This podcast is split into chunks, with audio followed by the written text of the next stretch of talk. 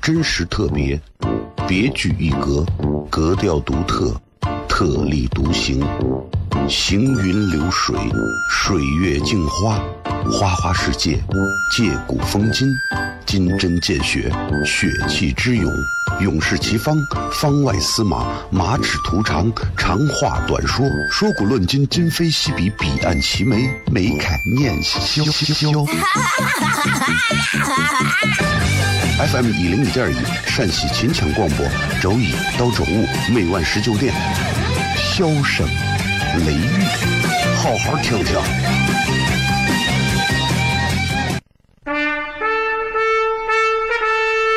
我爸爸对我说：“一个成熟的人，永远都会清楚自己想要什么，可以独立思考，从不随波逐流，为了心中所爱，敢和这世界抗争。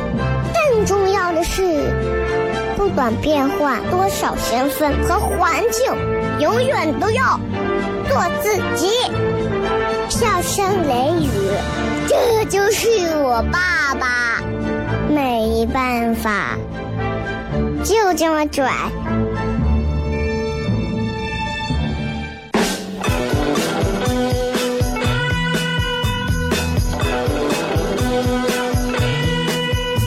Well, she's all you'd ever want. She's the kind I'd like to flaunt and take to dinner.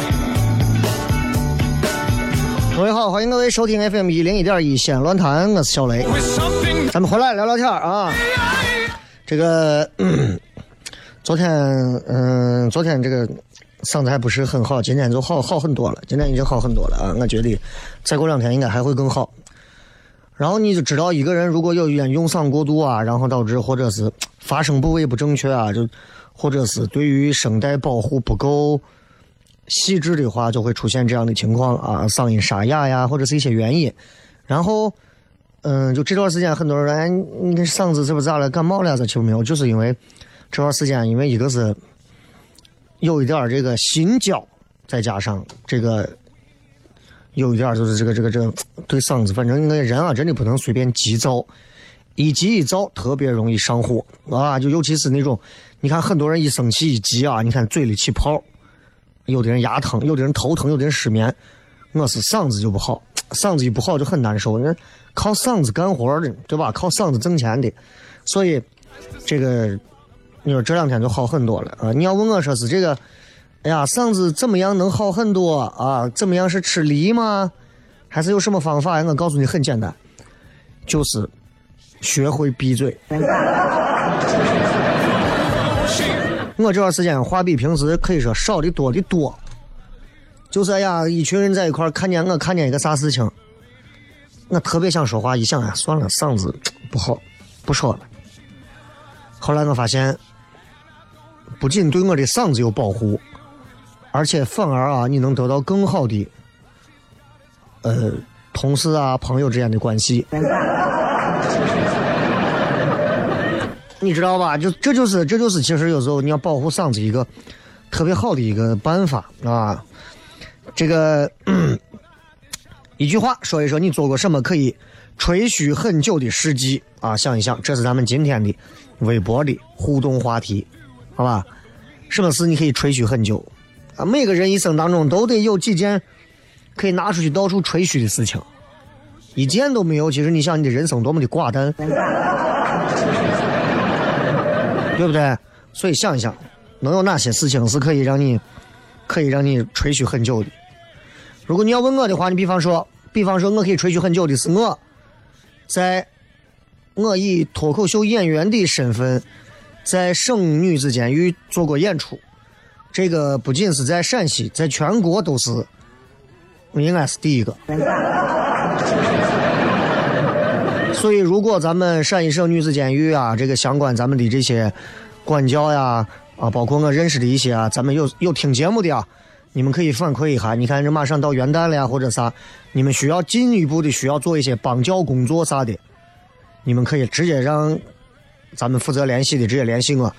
我觉得为咱们为咱们监狱啊去做一些这样的一种帮教工作，我觉得是一个特别好的事情。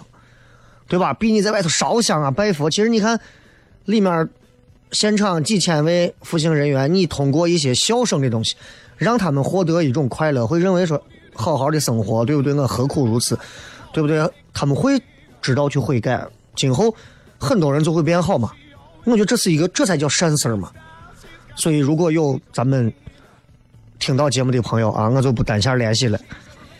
元旦呀，圣诞就算了，元旦。啊，哎，元旦啊啥呀，就就是小雷，小雷啊，糖蒜铺子，我觉得都是可以为咱们这一块去做一些事情。我觉得这是一个非常值得去，不能说叫吹嘘了，就值得其实挺骄傲的一个事情，挺骄傲的一个事情。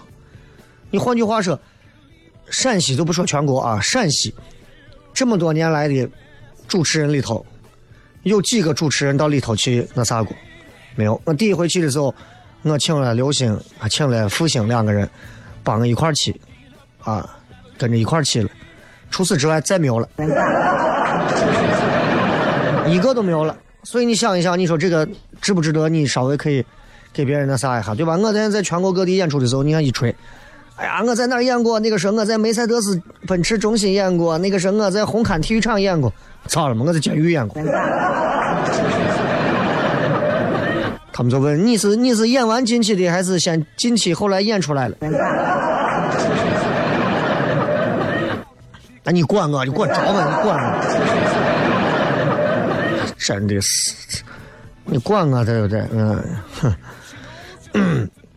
所以大家想一想啊。然后今天我看很多人都在发帖子，在怀念漫威之父，啊，这个其实我觉得就这么讲，就是很多人啊，很多人啊，嗯，真的是对于这些这些所谓的嗯电影文化背后带来的这些创始人啊啥的，挺好的。我觉得他们这些人真的就是至少这些咱们现在很多影迷啊。会因为他构建的这样的一个世界啊，就歘，就活到那个次元的时代了。金什么蜘蛛侠呀、金刚侠呀、啊神奇博士啊、神奇四侠呀，对吧？就很多人都认为那样的世界是存在的，能够缔造那样的英雄的人不在了，会觉得嗯，还挺唏嘘感慨的，那就挺好玩的。就是这个事情来讲的话，你会从这件这个老人去世的背后看到，现在人们对这个事情啊，有了一个截然不同的一个心态变化。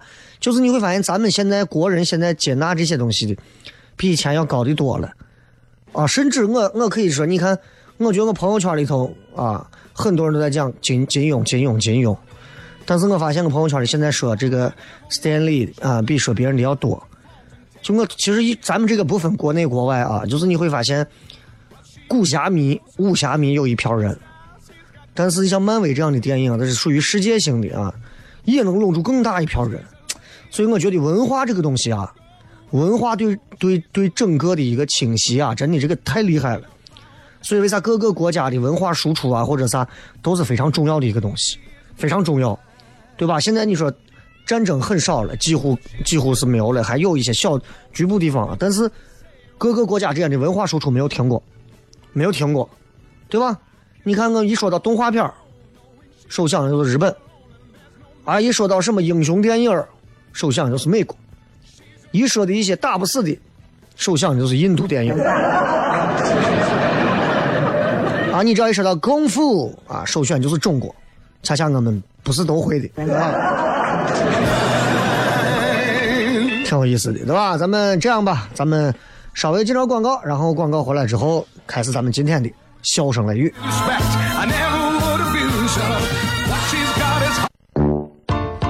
真实特别，别具一格，格调独特，特立独行，行云流水，水月镜花，花花世界，借古风今，金针见血，血气之勇。勇士齐方，方外司马，马齿图长，长话短说，说古论今，今非昔比，彼岸齐眉，眉开眼笑。FM 一零一点一，陕西秦腔广播，周一到周五每晚十九点，笑声雷雨，好好听听。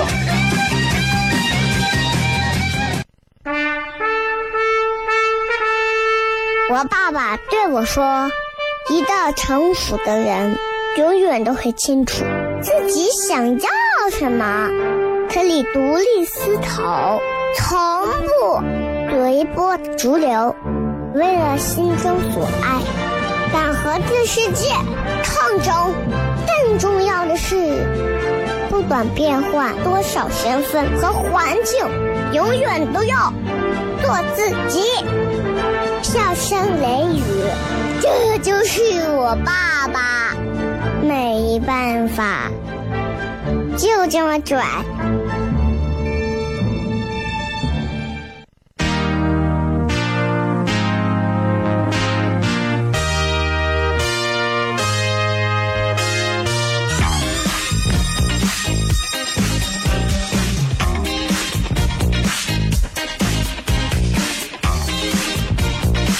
欢迎各位继续回来，笑声雷雨，各位好，我是小雷。呃，这个这个这个这个这个，其实我我就觉得啊，就是你看每个礼拜二咱们聊的话题都相对会比较二一点。说实话，今天西安的交通不是那么拥堵啊，我就觉得今天哎呀，就挺幸福的。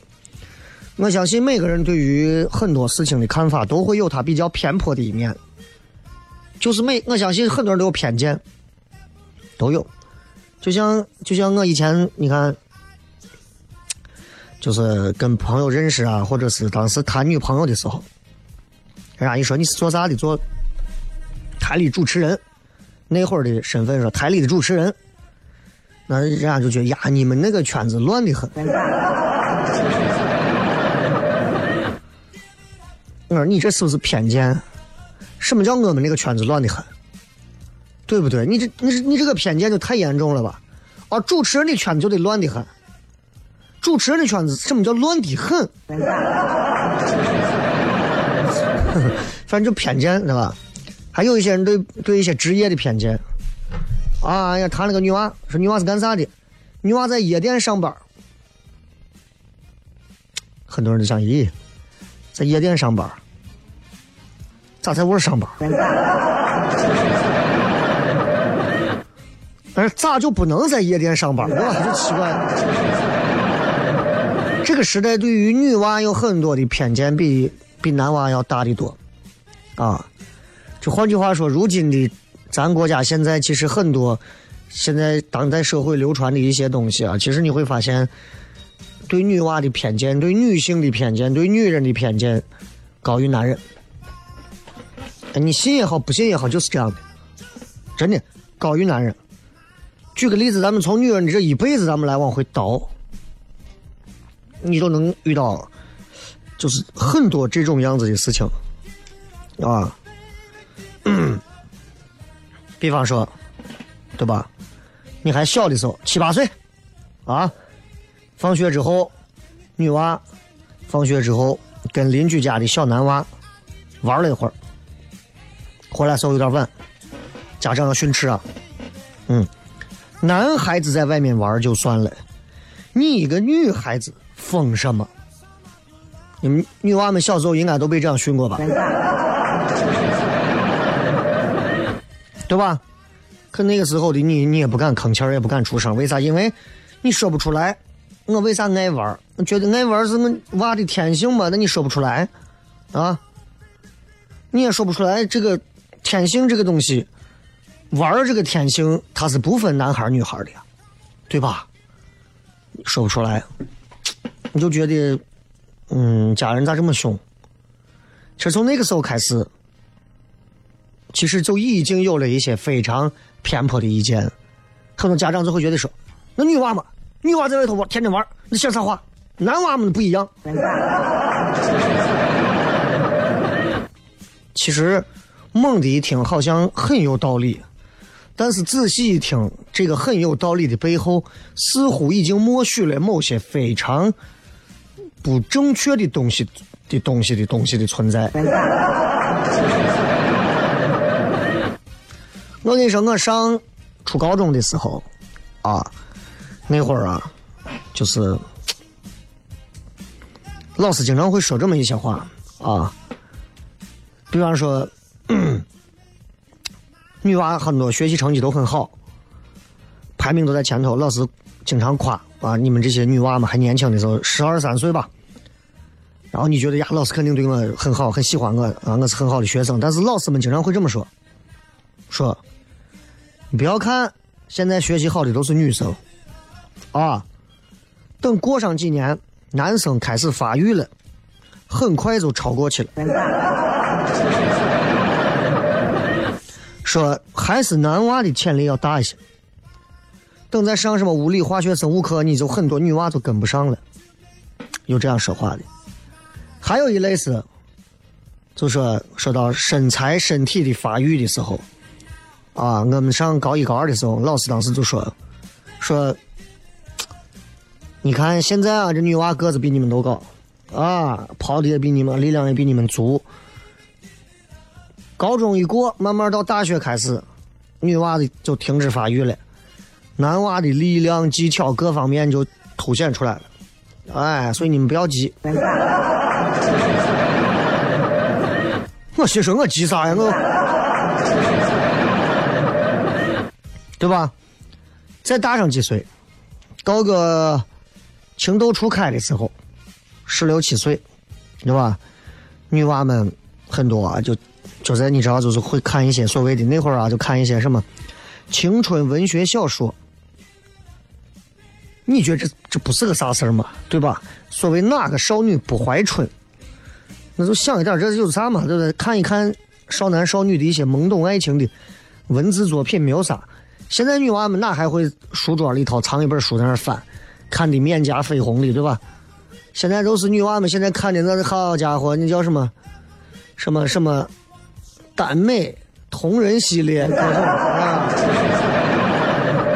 很多成年人都没有听过的这些词汇，啊，然后你觉得你看看这没有啥，然后父母就严肃的开了个家庭会议跟你说，说你看啊，如果你是个男娃，你考不上大学还会有很多出路，但你你是个女娃，你不能分心，学习就是你唯一的出路。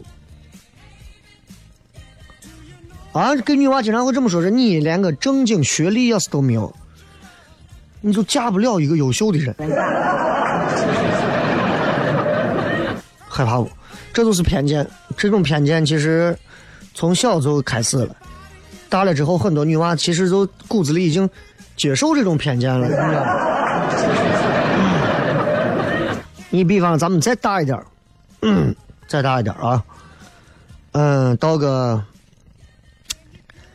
到个嗯十八岁，再大一点十八岁，填志愿啊，填志愿跟父母吵架，很多女娃都吵过。吵架的时候呢，父母就说你听我们的，报一个师范类的，对吧？为啥？女娃们就当个老师啥的，要不然到医院当个护士啊，当个大夫啊，将来容易找婆家。那你呢？你说我对？我对我对老师没有兴趣啊，他们就劝你，爸妈是过来人啊，对不对？爸妈能坑你吗？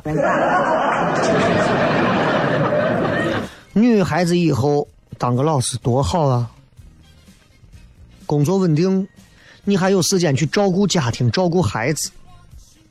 你当时就急了，你就想问说，那为啥我从十六岁开始，我就不停的要听到什么嫁人、照顾家庭这个词汇？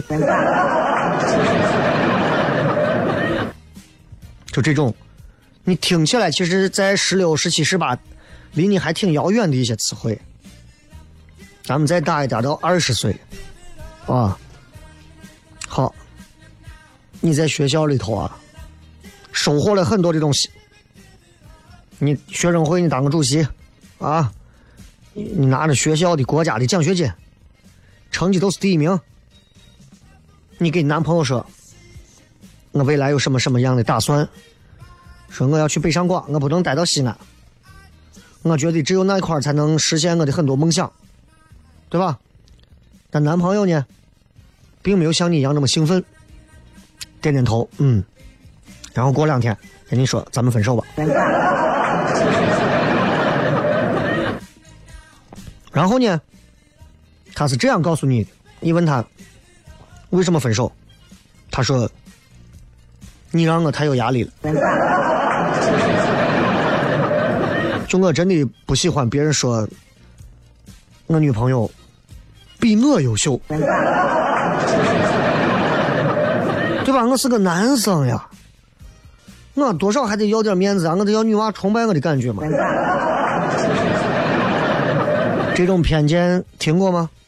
一直没有听过，到现在都有。二十二岁再大上两岁，对吧？你毕业出来要面试，做了很多的准备，也发挥的也很满意，但是最后你被刷掉了。虽然最后替换你的位置的被录用的男娃各方面都不如你，但是公司的人事解释是这样说的：说不是你不优秀啊，不好意思，不是你不优秀，但是我们培养一个人才成本很高。你想，如果你现在二十二岁，你个女娃，我们现在录用你，过两年你结婚生子，我们还得再找别人顶你的岗位。很多女娃就因为这个没有办法，选择了一个退而求其次的公司，这是现实。再大一点，二十四，你已经工作了几年了呀？对公司可能还不是很满意，但你还是努力工作，你还学英语啊，你还考一些呃专业的一些证书，对吧？同事啊，领导都说呀，这女娃可以。这么大的能量，有上进心，不简单。但你慢慢发现，遇到重要的项目的事情的时候，领导还是更喜欢交给男同事去做。啊，喝酒的时候会愿意把你叫上，最后你只有无奈的承认说：“嗯，我表现的就算再优秀，人家潜意识里还是觉得你能力不够，因为我是个女娃。”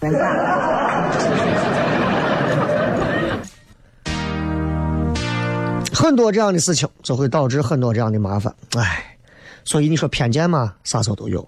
这条广告，咱们回来之后继续。笑声雷雨，真实特别，别具一格，格调独特，特立独行，行云流水，水月镜花，花花世界，借古风今。金针见血，血气之勇，勇士齐方，方外司马，马齿图长，长话短说，说古论今，今非昔比，彼岸齐眉，眉开眼笑。FM 一零一点一，陕西秦腔广播，周一到周五每晚十九点，笑声雷雨，好好听听。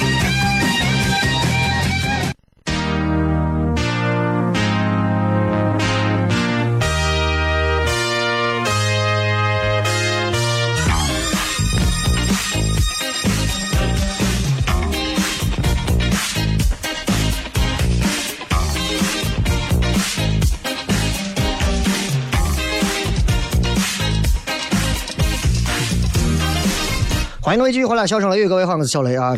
这两天因为这个凉皮节，所以宣传稍微会有一点多，大家担待啊。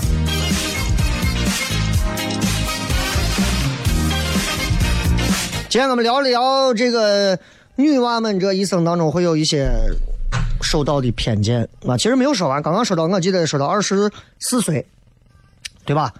二十四岁再往后，其实还会有，还会有一些偏见在这儿。比方说，比方说，呃，你到个二十六了，女娃啊，到二十六了，那你想，二十六岁，那父母再不催你结婚，那父母肯定嘛，对吧？天天催，赶紧定下来，定下来。但你呢？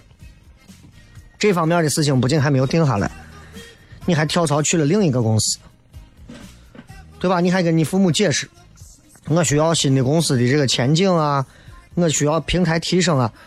但父母不理解，父母很生气啊。为啥？父母就觉得就会就会说这么一个话，说女娃嘛，你要那么大出息干啥？对不对？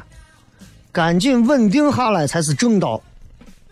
这个话很常见啊，咱们在各种生活当中，女娃们到了某个年龄段，想为自己在谋求一些所谓的前景和奔头的时候，这方面的压力是少不了的。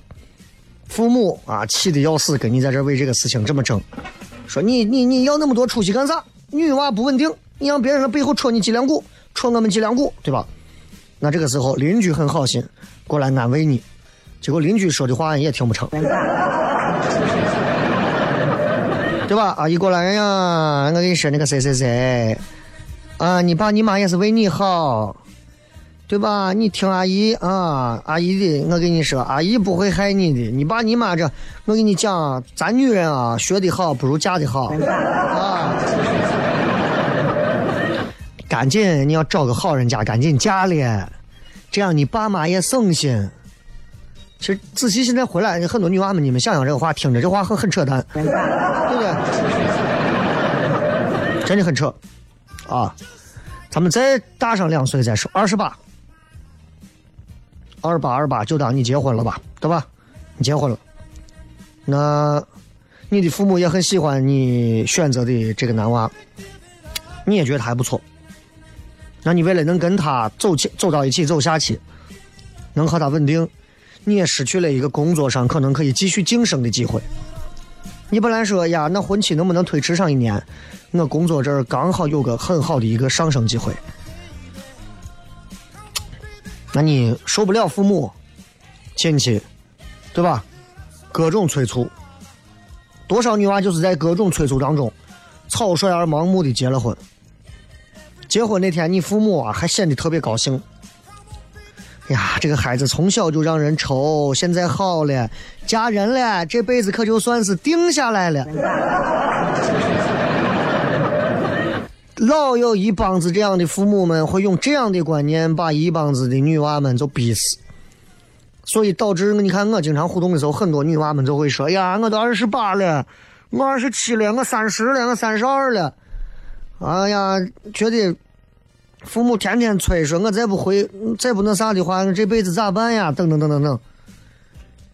你想一想，如果我们的一生当中父母从来不催婚，我们也没有这样的一个概念，其实每个人的生活会变得更加的顺、平滑、顺滑。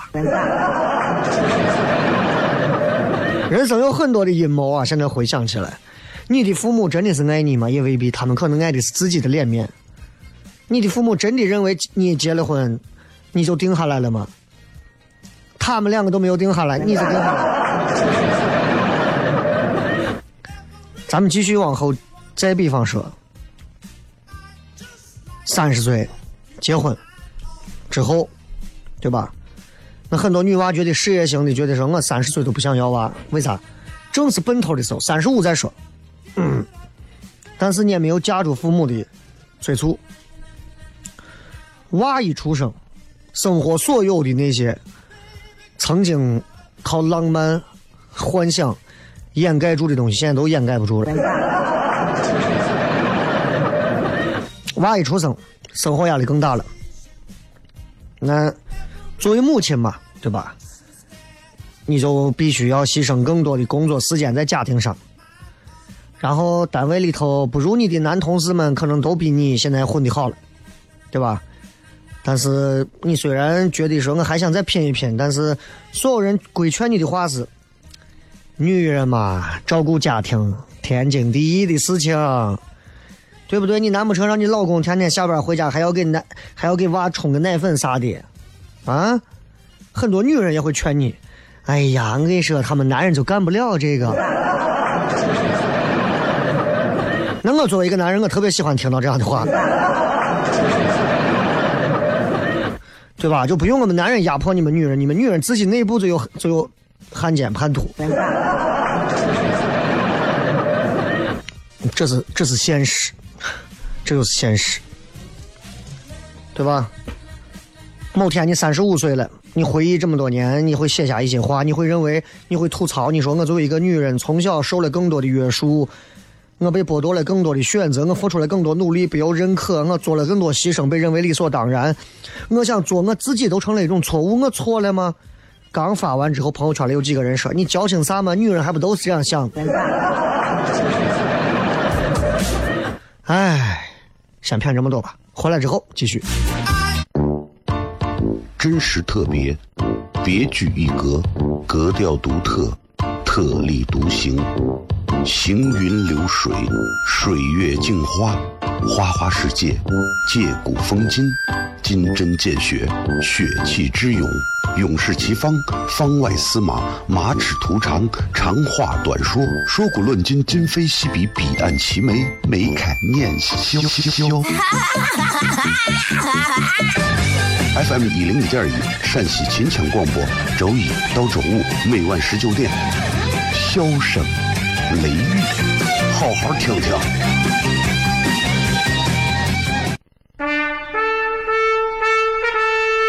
我爸爸对我说：“一个成熟的人，永远都会清楚自己想要什么，可以独立思考，从不随波逐流，为了心中所爱，敢和这世界抗争。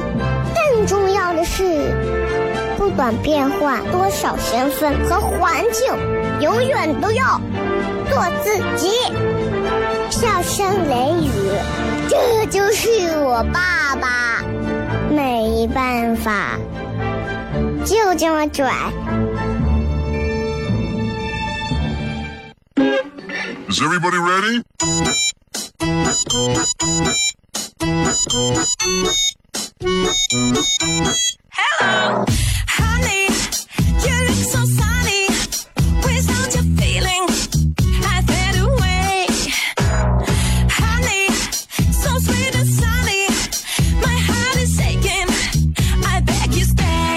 回来来看一看各位法拉第一些有趣留言，说你做过什么可以吹嘘很久的事迹？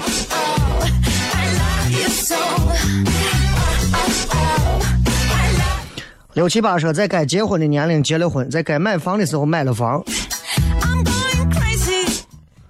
这就现在现在人已经可以膨胀到这个地步了吗？适当的年龄结婚和适当的条件下买了房，现在也可以吹嘘一辈子了。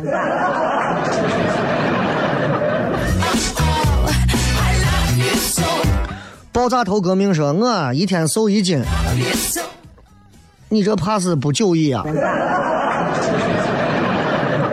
哎，一天瘦一斤，这是要出事儿的。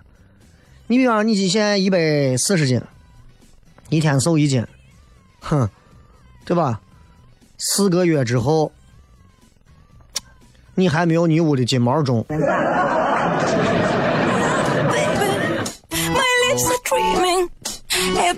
七哥说，我十五六岁就一个人开着大吊车到处干活了。就是说，现在你们做工地这个行业，童工也很多，对吧？现在这种未成年人就上班这种情况，我不知道算不算违法啊？经常能看到二百八十七号，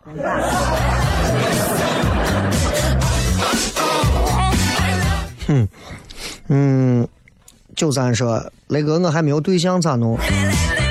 你没有对象，没有的弄啊。对不？你问我咋弄，那我咋知道咋弄？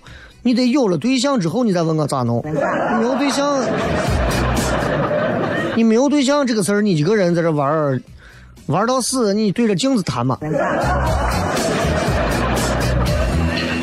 普通用户卖火柴的小呃卖女孩的小火柴说，一个理科生，高二那年历史考年级第一，中考那年数学出了最后一个压轴题的第二问没有答出来，其他全对，基本满分，哈哈哈哈哈。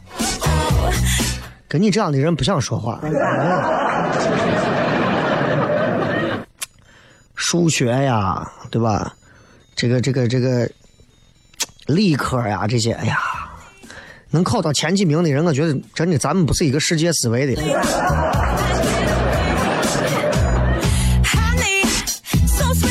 这个三儿说包括雷哥算不算？其他的就没有了。包括我，如果也能吹一辈子的话，那我还真得好好的努把力，把自己还得弄火才行，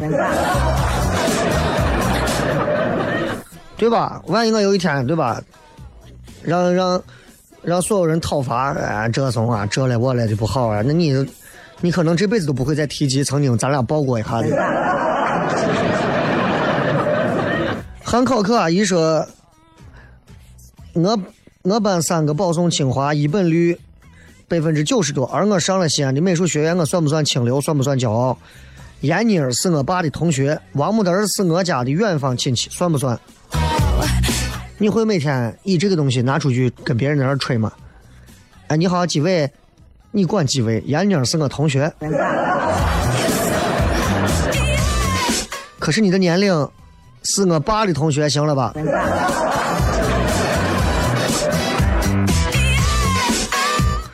大毛他娘说了一个可以吹的，说顺产八斤大头小子没有上镇痛泵。Love. 我首先要觉得伟大的母亲啊，其次我要说你确实是拧，真的就是生娃这个事情上，顺产这个事情上，男人是体会不到那种痛的。八斤大、头大，靠顺产能生下来的女人，真的是。也有一丝的运气成分在，真的，啊，男人们是体会不到这的。反正我就觉得 这个东西，哎呀，嗯，牛。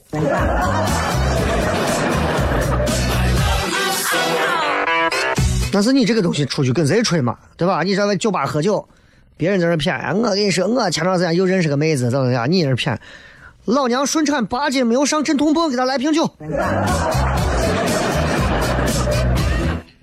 很野啊！据说学校打比赛，在中线处随手一推，投进了一个绝杀球，以一分取胜。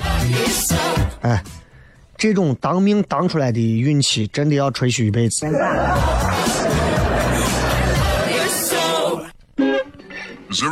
这个时候，幼儿园时候逃学了，从学校跑出来，老师满大街找我，我躲在暗处和老师躲猫猫，回去被老师打惨了。你可能对“审题”这两个字都都没有太理解。科研狗说，当年大学考试自己九十五加，辅助周边什么都不会的四个队友八十五加，一神带四坑，是吧？综艺同学说，六年级的时候只有我一个人知道鼻涕的味道，算不算？我一年级都知道了。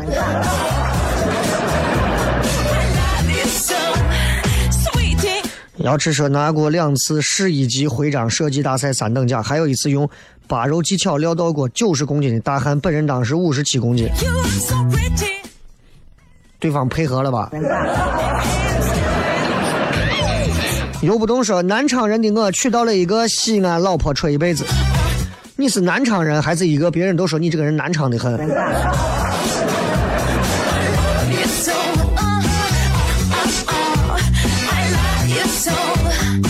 看热闹说我麻将做了十四庄。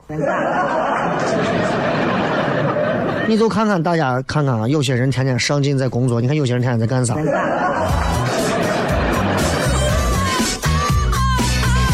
上善若水说，铁饼比赛中经常全校第一，你得留多少级啊？你想一想，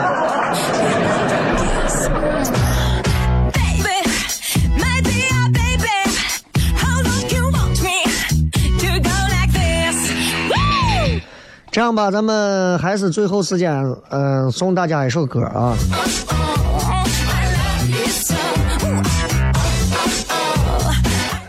这个礼拜五、礼拜六连着两天晚上，我们的这个品专场啊，继续为大家带来精彩的演出。因为这个品专场是我们唐蒜的一个精品演出的项目，就是每回会在外外头北京、上海一些一线城市的一些优质的俱乐部，邀请两位演员过来和西安的演员一起三品专场。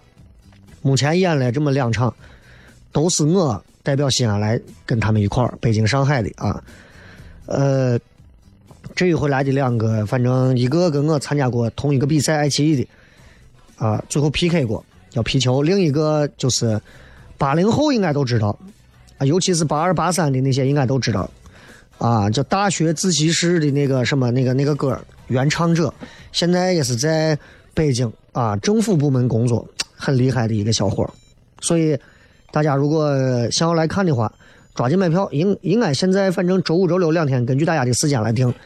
然后糖蒜的微博现在也在，你们可以关注一下糖蒜铺子的微博，还有公众号，现在都在做这个活动，就是会转发微博，并且艾特两个好友啊，然后会在礼拜四的下午抽三位朋友，每人送一张票，然后送一个糖蒜铺子三周年的一个定制款的一个笔记本，就是我们拿来专门记段子的一个笔记本啊，挺别致的。这个本子我给我给一些身边的一些脱口秀圈子的一些老板们都送过，然后鲁豫来的时候给鲁豫送过，然后也没有给太多人送过，就希望大家都能来感受一下，好吧？然后感谢各位，那么今儿就骗这么多，最后时间送各位一首歌曲，结束我们今天的节目，呃，就到这儿了，拜拜。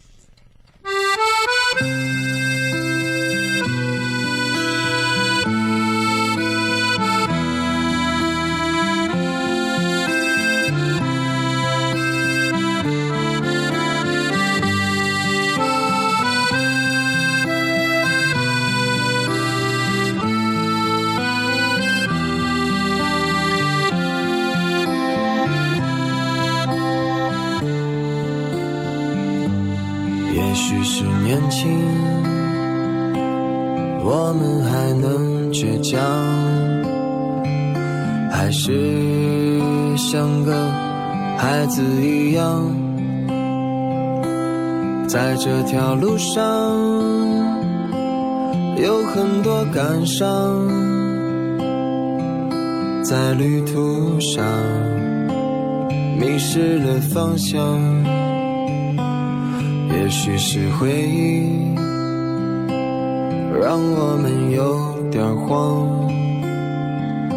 在过往的岁月改变了模样，曾经的疯狂，如今已是被抹去棱角的伤，在记忆里回响，在旅途上歌唱。我们是唱歌的孩子，唱歌的孩子，在阳光下，在榕树上，有我们欢笑的脸庞。我们是听话的孩子，